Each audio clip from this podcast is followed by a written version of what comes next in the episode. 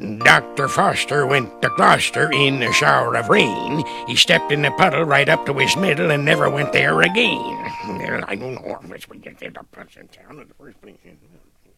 Not Gloucester. And who's Dr. Foster? Now Jack was so mixed up, he tried singing the same question.